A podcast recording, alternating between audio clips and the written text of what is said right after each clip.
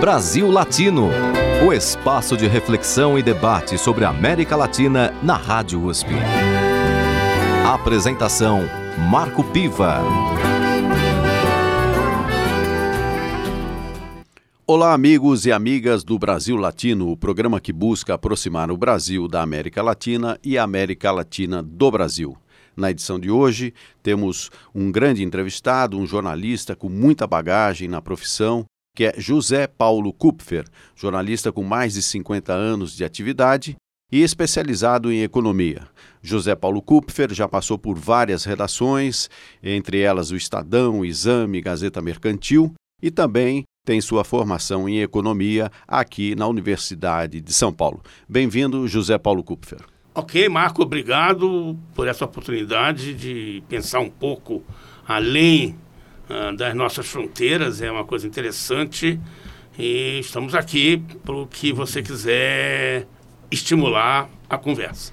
Então eu começaria, José Paulo, é, tentando situar um pouco os nossos ouvintes em relação ao panorama atual da economia. Nós temos aí uma economia mundial globalizada que tem suas idas e vindas e também tem essa influência muito grande sobre a América Latina. Como é que você vê a atual conjuntura da América Latina, considerando inclusive a recente eleição no Brasil?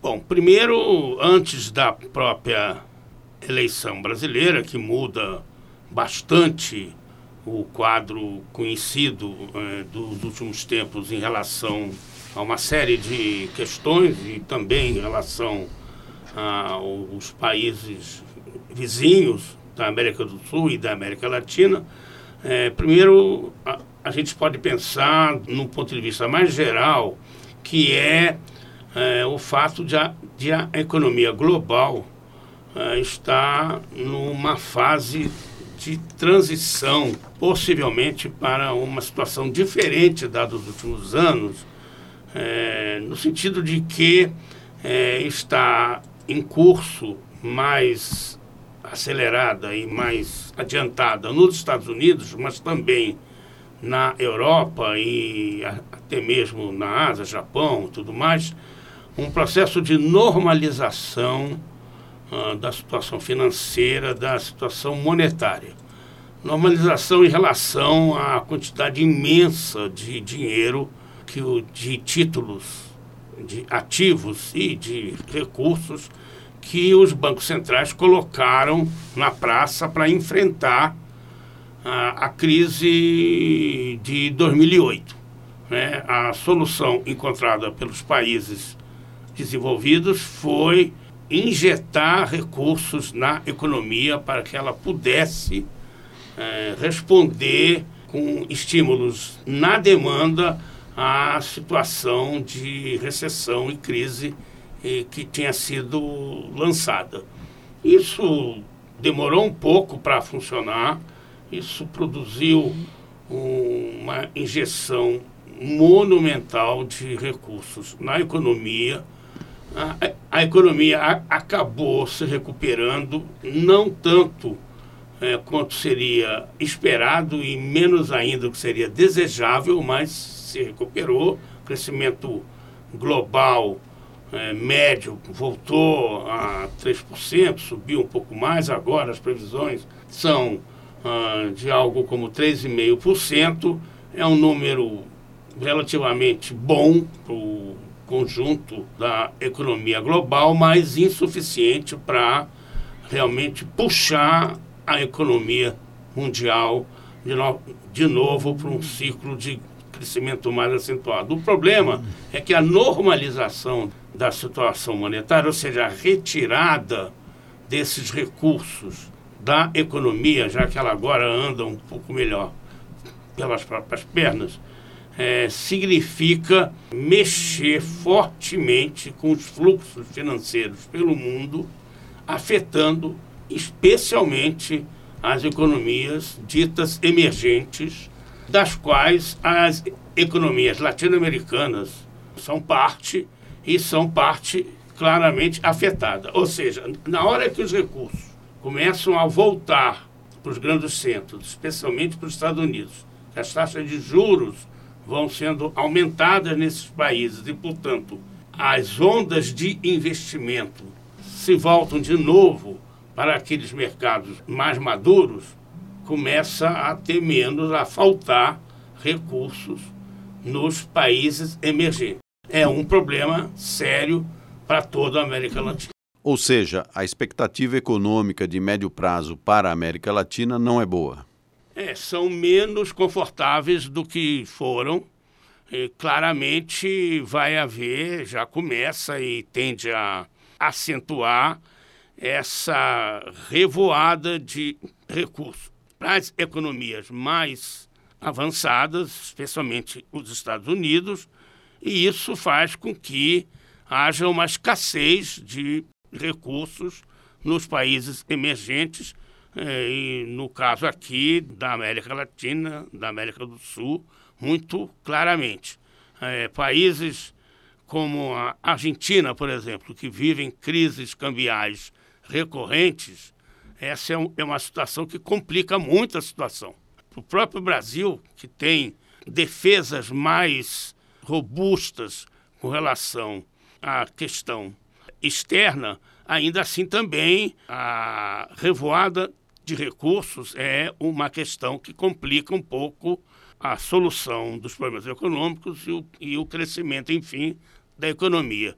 Para o México, por exemplo, outra economia importante da região, o problema também se coloca, mas ali, especialmente, o problema tem a ver com as relações com os Estados Unidos e até recentemente houve até um certo alívio com a renovação dos acordos de comércio Canadá, México Estados Unidos. O NAFTA. NAFTA, é, mas é sempre um perigo potencial porque o presidente americano é, olha esses acordos, olha esses acordos com países da América Latina com desconfiança, enfim, e também de uma maneira é, muito autoritária. Ele é o mais forte e quer fazer valer o, a sua força.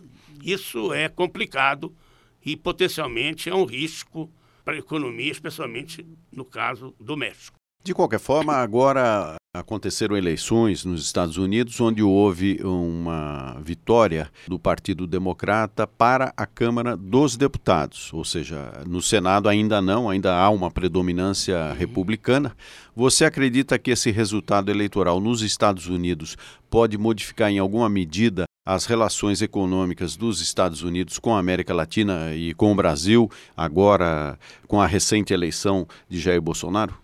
Olha, até onde já se pode saber, é, o resultado foi ruim para o Trump, mas não foi aquela, aquela avalanche que muitos é, projetaram com relação à política, com a reação à política do presidente americano.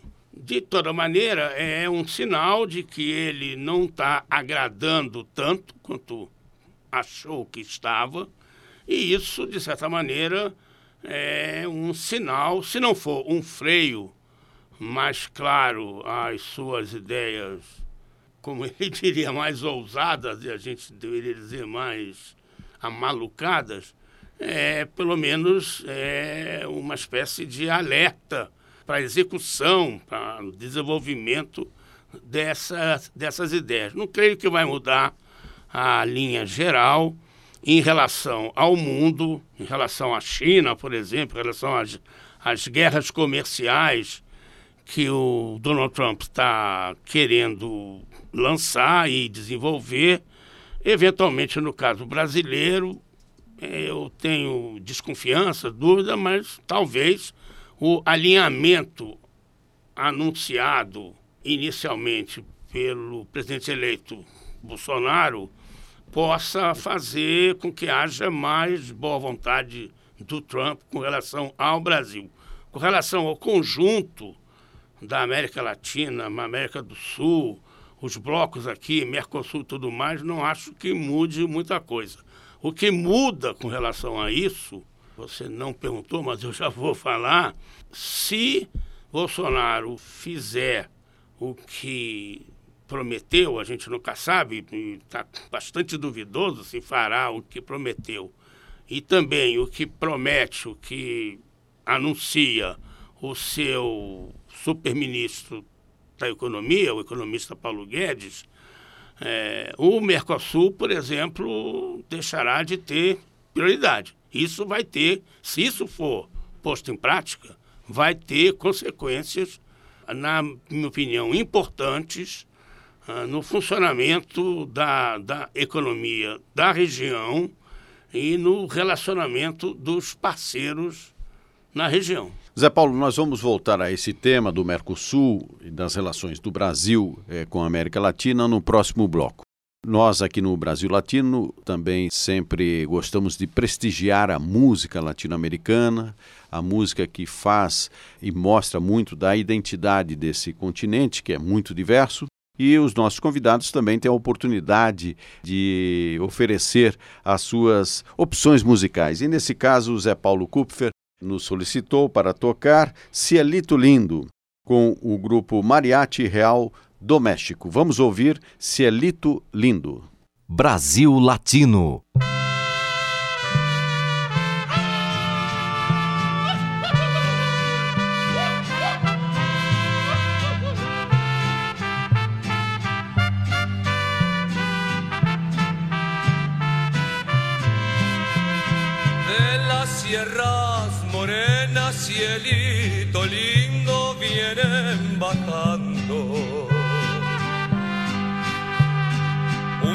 De ojitos negros, cielito lindo de contrabando.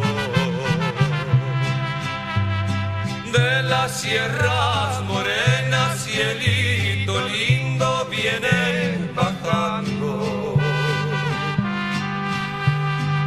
Un par de ojitos negros, cielito lindo de contrabando.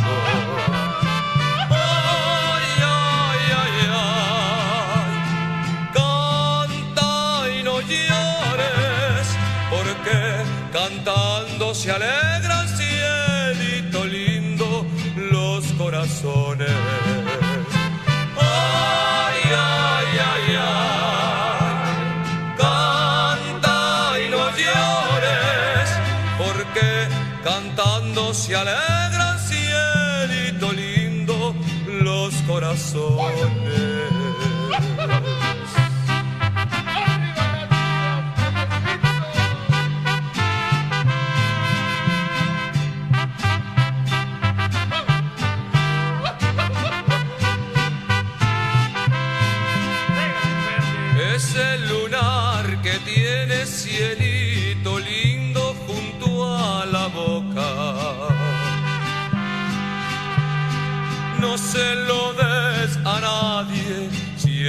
lindo que a mí me toca. Ese lunar que tiene cielito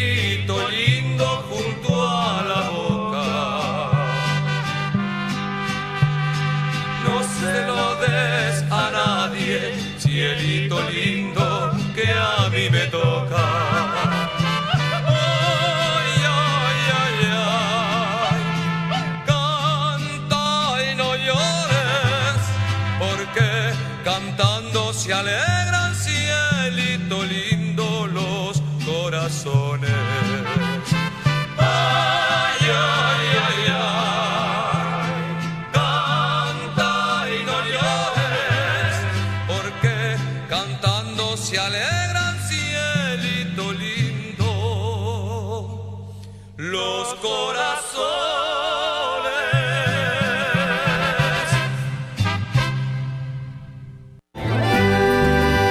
Você está ouvindo Brasil Latino, o espaço de reflexão e debate sobre a América Latina na Rádio USP. A apresentação: Marco Piva. E voltamos com o Brasil Latino, que na edição de hoje entrevista o jornalista José Paulo Kupfer, especializado em economia. Zé Paulo, no bloco anterior, nós iniciávamos a conversa sobre as relações do Brasil com o Mercosul. Diante até mesmo de recentes declarações do ministro da Economia indicado para o novo governo de que o Mercosul, em especial a Argentina, não seria prioridade, como é que você vê essa declaração e essas perspectivas de relações com os nossos países vizinhos? Eu vejo assim como mais uma bravata das muitas que têm sido lançadas pelo presidente eleito em maior parte, e algumas pelos ministros indicados. Essa do Mercosul e a aparente escolha do Chile como parceiro preferencial não faz o menor sentido econômico, evidentemente. A Argentina é o nosso maior parceiro, de longe, dos produtos manufaturados. A China, claro, é o maior parceiro de outros produtos e os Estados Unidos também, mas, por exemplo, a, a exportação de veículos brasileiros para a Argentina, fabricados no Brasil para a Argentina, é um fator importante da indústria automobilística. Ela se expande e se contrai na medida em que consegue mais ou menos colocar seus produtos lá na Argentina. No momento, por exemplo, as exportações estão tendo bastante dificuldades em razão da crise econômica lá na Argentina, uma crise econômica que vai provavelmente levar a Argentina a ter recessão esse ano bem forte, né? talvez 2,5% de, de regressão na sua economia. O ano que vem ainda é o ano que tem eleição lá também. As previsões são de nova queda do produto, um e tanto, quase dois, enfim. Mas, de toda maneira, é, o Mercosul, e vamos dizer, a Argentina, é um importante parceiro comercial brasileiro, é, especialmente comprador de produtos brasileiros, e acho difícil que essa, essa história, que o Mercosul não é prioridade, seja realmente concretizada. Como várias coisas que eu acho difícil que sejam concretizadas, embora estejam sendo faladas, algumas até aparentemente absurdas, eu acho também que essa vai ser mais uma que na prática não vai se confirmar. Isso significa que as relações do Brasil com a América Latina podem sofrer alguma descontinuidade? Descontinuidade, quer dizer, quando você fala descontinuidade, eu estou ouvindo mudar de direção, mudar de intensidade. Isso é possível se é, as condições práticas, reais, concretas, permitirem. Por exemplo, Bolsonaro começou dizendo que ia colocar a embaixada brasileira em Jerusalém, lá em Israel, em Jerusalém, seguindo o exemplo americano. Beleza. A reação dos países árabes, que são grandes compradores, especialmente de proteínas produzidas aqui no Brasil, carnes, foi quase imediata. O Egito simplesmente cancelou um encontro diplomático comercial com uma missão brasileira. Já tinha gente lá, simplesmente cancelou. Né? É, a reação de outros países do mundo árabe, grande comprador de produtos brasileiros, como o apetite, especialmente carne, é, não é tão estridente, mas é visível. E aí o presidente eleito já disse, não, não é bem isso. A embaixada do Brasil Israel, em Jerusalém, não é assim uma prioridade, não é, enfim. Então, é, Mas o ruído está colocado. Tá, né? o, o ruído está colocado e eu acho que, de fato, a expectativa que se possa ter é de um alinhamento, alinhamento maior com o eixo de relacionamento, especialmente comercial, dos americanos com o resto do mundo. Tentar seguir esse rastro, o que significa deixar um pouco de lado, dar menos importância, olhar menos para as relações com os parceiros da vizinhança. Isso pode acontecer. E vamos agora, Zé Paulo, ouvir mais uma música que é sua indicação, Por Una Cabeça, que é um tango que ficou imortalizado na voz de Carlos Gardel, que aliás fez a música e a letra de Alfredo Lepera. E você podia contar um pouco para nós por que, que você escolheu essa música? É, eu, eu escolhi primeiro o Celito Lindo, porque é o hino popular mexicano. E eu pensei, um, estamos falando de América Latina, vamos a ter que chegar até o México, né? A escolha do Por na Cabeça é que é um tango belíssimo, um tango assim ultra clássico que é a alma argentina. Mas eu escolhi também porque é do Carlos Gardel e o Carlos Gardel, embora seja um ídolo absoluto na Argentina, ele nasceu no Uruguai. Então, ele mostra um pouco dessa integração regional que, na minha opinião, é de uma não só de uma grande importância, mas também, como eu sempre disse há muitos anos digo isso, nós estamos condenados a essa integração.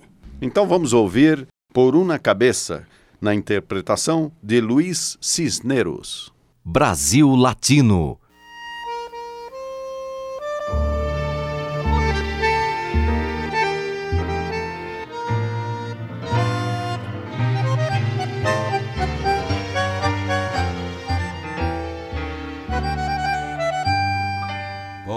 una cabeza de un noble potrillo que justo en la raya afloja al llegar y que al regresar parece decir no olvides hermano, vos sabés, no hay que jugar. Por una cabeza me te de un día de aquella coqueta y burlona mujer que al jurar sonriendo el amor que está mintiendo quema en una hoguera todo mi querer.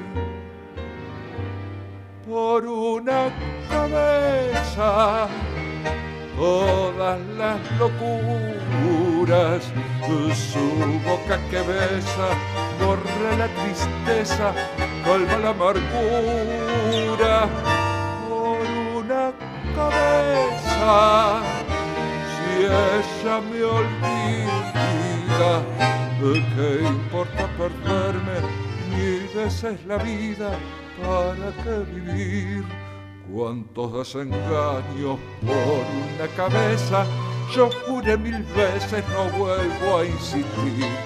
Pero si un mirar me hiere al pasar, sus labios de fuego otra vez quiero besar Basta de carrera, se acabó la timba, un final reñido yo no vuelvo a ver.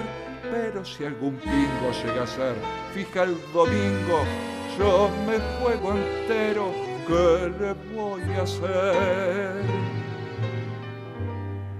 Por una cabeza, todas las locuras su boca que besa borra la tristeza, colma la amargura por una cabeza. Si ella me olvida, ¿qué importa perderme mil veces la vida? ¿Para qué vivir? Você está ouvindo Brasil Latino, o espaço de reflexão e debate sobre a América Latina na Rádio USP. A apresentação: Marco Piva. E chegamos ao bloco final da edição do Brasil Latino de hoje, que entrevistou o jornalista José Paulo Kupfer, especializado em economia. Zé Paulo, suas considerações finais aos nossos ouvintes. É, quando eu vim para cá, Marco, eu, eu pensei numa brincadeira que eu fazia há, há muitos anos. A, a, situação era um pouco diferente e era mais clara para isso que eu vou dizer. Mas ainda funciona, de certa maneira, e é o seguinte: a situação da América Latina econômica colocada no mundo, na economia global, e a gente considerando as principais economias da região, Brasil, Argentina e México, é, eu criei ao longo do tempo, enfim, observando esse caminho, chamei de teoria, tem um nome pomposo, Teoria Pendular da Dívida Externa na América Latina. E a teoria diz o seguinte: é uma lei de formação. A cada momento, Brasil, Argentina e México serão um, o queridinho dos mercados, dois, o demônio dos mercados e três, o limbo dos mercados. Nunca serão os três juntos, mas a cada momento, e isso a gente pode ver pela história, o Brasil já foi aquele país, aquela economia que ia dar errado, tudo errado, não sei o que, e depois mudou. A Argentina tem ocupado mais do que nós até esse lugar, e o México também já passou várias vezes pela situação de ser repelido pelos mercados, pelos investidores, tudo mais, crises e mais crises. E essa é um pouco a situação econômica da América Latina. Tem fragilidades, é uma economia subdesenvolvida ou em desenvolvimento ou emergente, o termo mais elegante de hoje.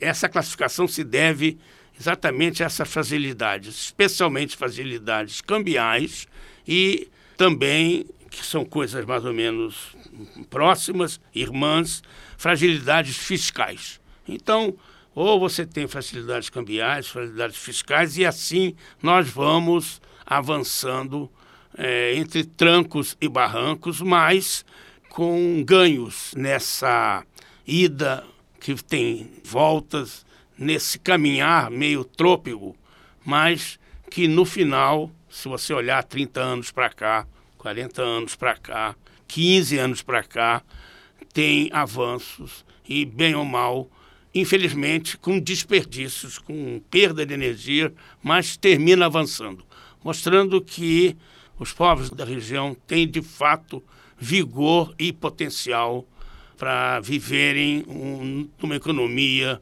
de mais bem-estar e de mais progresso. Agradeço sua participação, Zé Paulo Kupfer, e o Brasil Latino vai ficando por aqui. Na produção de áudio, Benê Ribeiro, produtores Alexandre Vega e Vitor Coutinho.